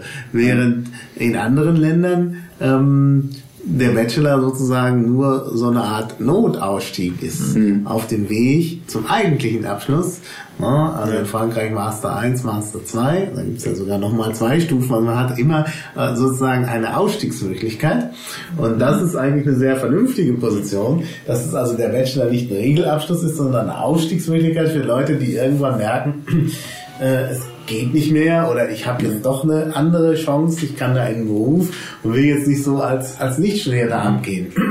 Na dann kriegt er halt einen Bachelor. Das kann man ja auch so organisieren, dass man sagt, okay, ähm, da wer aussteigen will, schreibt er schnell eine Bachelorarbeit und kann ja dann sozusagen im dritten Studienjahr da so, so Optionen machen, dass man halt sagt, okay, statt einer Vorlesung schreibt er jetzt noch eine Studienarbeit und dann ist der fertig und kann aussteigen und hat einen Abschluss. Ja. Ja. Aber wer das eben nicht will, also wer sozusagen zu einem richtigen wissenschaftlichen Abschluss äh, weiterkommen will, und das sollte einfach die, die Regel sein, dass wenn man ein wissenschaftliches Studium macht, dass man dann auch äh, weiterkommt, ja, der macht halt weiter und steigt eben an der Stelle nicht aus. Ich denke, das war die fixe Idee, äh, billige Akademiker Ja. zu erzeugen von Ja. den Politikerköpfen, die nicht Ja. begreifen, wie Bildung funktioniert. Ja. So können wir, und die will vielleicht niemand haben, das haben sie wahrscheinlich auch nicht. ja, man, hat, man hat einfach ganz krass dieses Problem, dass es so, so, eine, so eine zwei Klassen irgendwie, zwei Klassen von, von, mhm. äh, von Studenten, die einen, die nur den Bachelor zum Ziel haben und die anderen, die den Master zum Ziel haben. Und das, das ist einfach, es ist auch so verrückt, dass man sich für den Master jetzt nochmal bewerben muss. Also ich ja, muss mal wirklich ja, komplett mich neu bewerben. Und gut, also ich meine, in der Praxis ist es so, dass man schon irgendwie meistens, wenn man den Bachelor geschafft hat, einen Master kriegt, einen Masterplatz mhm. kriegt, wenn man. Äh, aber die Gefahr ist eben da und das ist, das ist auch. Äh, ja, es war zusätzlicher Druck. Vor allem, wenn jetzt diese doppelten Studiengänge kommen mit dem, dem doppelten Abiturjahrgang, das mhm. ist ja also nächstes mhm. oder übernächstes ja, Jahr ist es ja soweit. Und wenn die dann alle ihren Master machen wollen, dann wird es richtig gefährlich, wenn die mhm. Masterplätze beschränkt sind. Mhm. Also da sehe ich, äh, sehe ich große Probleme. Und die, Unis, die Unis sind ja sowieso nicht darauf vorbereitet. Das weiß man ja. Die sind ja gar nicht auf die ganzen Studienbewerber vorbereitet. Und ja. dass die dann genug Masterplätze für die ganze, für den quasi den doppelten Bachelorjahrgang, der dann kommt, haben, das glaube ich das auch. Das ist nicht. sowieso auch so. Der Bachelor Master ist auch eine wirklich enorme Studienplatzvernichtungsmaschine gewesen an der FU. Also mhm. die Studienplatz, die Studentenzahlen an der FU sind rasant nach unten gegangen. Mhm. Ja klar, weil, weil Lenzen da seine Exzellenzcluster eingeführt ja, hat. Und, ja. ja, also diese ganze Exzellenzinitiative, das, das war einfach nur Vernichtung der Lehre. Die, die ganzen Gelder sind ja in die Forschung gegangen. Gut, okay, die haben ja die Exzellenzauszeichnung auch für die Forschung bekommen. Das aber ist ja ganz ehrlich, schimpft, schimpft immer auf den Lenzen. Ich habe mir gerade den Wikipedia-Artikel angesehen und ich meine, ich gehe jetzt mal davon aus, dass äh, hier so ein neutraler Standpunkt eingenommen wird. Und wenn man das liest, sieht man, wie Lenzen von einer Errungenschaft zur nächsten schwebt ja, und Frage, noch ausgezeichnet wird mit Verdienst ja, ja, ja, anderen. Ja, klar ist und, die Frage von wem. steile Karriere. Der ist da also in Hamburg Lenzen, mit großer Mehrheit gewählt ja. worden. Ja, ja hast du die, Stud also hast du die Proteste gesehen in Hamburg von Studentenseite? Also Lenzen ist in Hamburg. Der muss, er musste auf eine öffentliche Toilette flüchten, weil er von den Studenten gejagt wurde, die ihn nicht wollten. Wir haben uns ja, das war ja ganz schlimm an der FU. Äh, wir waren ja froh, dass wir ihn los waren. Und gleichzeitig wussten wir aber, der geht nach Hamburg, die armen Hamburger. Und wir haben dann vom Bildungsstreik äh, eine Delegation von unserem, von FU Brennt quasi nach Hamburg geschickt. Und die haben von den Hamburger Studis zu erzählen, was für ein schlimmer Typ der Lenzen ist und dass wir den, den ja, überhaupt nicht gönnen. Er ist Erziehungswissenschaftler, der muss eigentlich wissen. Ja, äh, ja sollte er. Ja, also die. Äh, aber Lenzen hat da den Riesenvorteil, dass er viele politische Verbindungen hat. Mhm. Deshalb hat die Hamburger Uni ihn auch ge äh, gewollt. Mhm. Er kann eben dafür sorgen, dass sie Exzellenzuni wird durch seine Verbindung. Mhm. Er selber ist absolut autoritär gewesen bei uns als äh, FU-Präsident. Studentische Meinung haben überhaupt nicht interessiert. Mhm. Ähm, so habe ich es halt erlebt ja. in akademischen Senatssitzungen und die KfL-Ergebnisse, die waren meistens auch für ihn so Randerscheinungen von der Kommission für Lerngelegenheiten, so. wo ich drin saß. Äh, absolut autoritär. Und er wollte alles aufs Präsidium äh, mhm. reduzieren, irgendwie die ganzen Entscheidungen, hat da seine eigenen Arbeitskreise gegründet, undurchsichtig und intransparent. Mhm. Und ähm, also ich habe gehört, dass er jetzt sich wohl an der, also zumindest äh, was er so äußert, an der, an der Hamburger Uni jetzt völlig ändert und ganz andere Sachen auf einmal vertritt. Habe ich jetzt gerüchteweise gehört. Ja, Sie Aber ähm, hm? ich weiß nicht, ob das so ein taktisches Manöver ist oder er sich bei uns einfach nur so autoritär gegeben hat, um da seinen, seinen Staat zusammenzuhalten. Aber äh, er war bei uns halt irgendwie, also er war wirklich unschön. Ja. Also die, die akademischen Senatssitzungen waren wirklich immer straight durchgezogen sein, sein was er da durchbringen wollte und ja. also absolut demokratiefeindlich, der Herr. Gut, wir müssen langsam zum Ende kommen, weil wir auch noch eine Crew-Sitzung, äh, Crew-Treffen heute Abend haben. Aber ich würde doch gerne zum Schluss vielleicht noch ähm, sagen, was kann man denn jetzt so tun als Pirat, damit die Bildungspolitik sich zum Guten wendet? Ja, was kann man tun? Äh, also als, als Hochschulpirat oder als, als als Pirat an sich. Ja, in jeder Hinsicht. Also meine Bildung naja, ist ja für also alle. Ich, ich sage ja immer, äh, also ja, natürlich, Bildung wenn man an der Hochschule ist, dann soll man zur Hochschulgruppe gehen, denke ich mal. Das so. ist absolut wichtig, ja, das, ja, das ist zur Hochschulgruppe gehen und Oder vielleicht Versuch auch, äh, der Versuch auch an die lokale äh, Fachschaftsgruppe zu, äh, zu gehen ähm, mit seinen Anliegen, Transparenz ja. und äh, freie Medien. Das ist ja auch ein wichtiges Thema und äh, vielleicht auch in die Gremien zu gehen, auch die, direkt die Profs mal anzusprechen, weil ich glaube, da gibt es vielleicht auch ein paar Piratenaffine, kann ich mir durchaus ja, vorstellen. Die gibt es sicher. Ja. Ähm, über das Thema freie Medien haben wir jetzt gar nicht mehr richtig äh, reden können. Ist ja auch eigentlich ein spannendes. Ja, machen wir vielleicht nochmal. An der FU, ja, weil die Professoren ja quasi von uns bezahlt werden, äh, die Sachen publizieren und dann nochmal von der Uni, die Uni die wieder einkaufen muss, was ja ein bisschen absurd ist teilweise. Aha. Naja, Ja. diese ganze Publikationsmaschine. Ja, ja, das ist, äh, verrückt. Ja, ja. gut, ist das aber ein, noch ein eigenes ist Thema. ein eigenes Thema, ja, ja. Aber ähm, ich, ich sage immer, Engag- Engagement lohnt sich immer. Mhm. Teilweise muss man sich halt einfach leisten können, das ist immer das Problem. Das irgendwie neben dem Studium noch hinzukriegen. Genau. Jetzt Gerade in Zeiten vom Bachelor Master, also ich kann es da niemand so wirklich übel nehmen, wenn er Ja. sagt, äh, tut mir leid, ähm, das geht einfach nicht. Ja, wer bleibt dann noch für die Hochschulpolitik, wenn die alle immer nur nach ihren nächsten Prüfungen schielen? Ja, ja, das ist eben. natürlich das Problem dann bei der Sache. Ne? Ja, ja Das und ist als, Also ich habe mich immer engagiert, weil mich einfach Sachen ankotzen, wenn die richtig funktionieren. Und Genau. ich da jetzt auch nicht so den, den übermäßigen Respekt vor der Obrigkeit habe. Ja. Aber ich denke, es gibt immer auch welche in jedem Jahrgang, die dann genauso sind. Ja. Ja, und als Pirat allgemein weil sollte man dafür sorgen, dass endlich mal vernunftbegabte Leute in die Bildungspolitik kommen. Also Genau. äh, Ja. ich halte das, Ja. das ist, äh, das muss jetzt passieren, sonst ist es langsam mit der Bildung vorbei. So, Ja, so, so genau. apokalyptisch ist, ist, ist das auch klingt, so sehe ich das das, teilweise. auch so. Ähm, also es, es muss einfach ganz stark, die Bildung muss komplett von der Wirtschaft entkoppelt werden, meiner Meinung nach. Ja. Das ist, das wächst viel, es wächst unglaublich stark zusammen in letzter Zeit. Das ist alles verfilzt. Die, die Wirtschaft ist da überall in den, in der, in, in, in der Bildungspolitik drin. Das ist, das, das führt einfach Die zu demokratische guten Ende. Kontrolle wird immer weiter entzogen. Genau, also. Bildung muss, alle Bildungseinrichtungen müssen demokratisiert werden. Das, wir haben da ja auch äh, in Berlin jetzt ein schönes Programm verabschiedet. Ähm, äh, Demokratisierung, Transparenz, Ja. Mitbestimmung, äh, Individualisierung Die der Wirtschaft Lehrpläne. muss da auch raus. Ich Die Wirtschaft ja, muss da raus, Ich ja. finde es ja auch erstaunlich, dass an der äh, privaten Bucerius Law School, ja, dass da zwar die Schule von jedem, äh, der Geld gibt, das Geld gerne nimmt.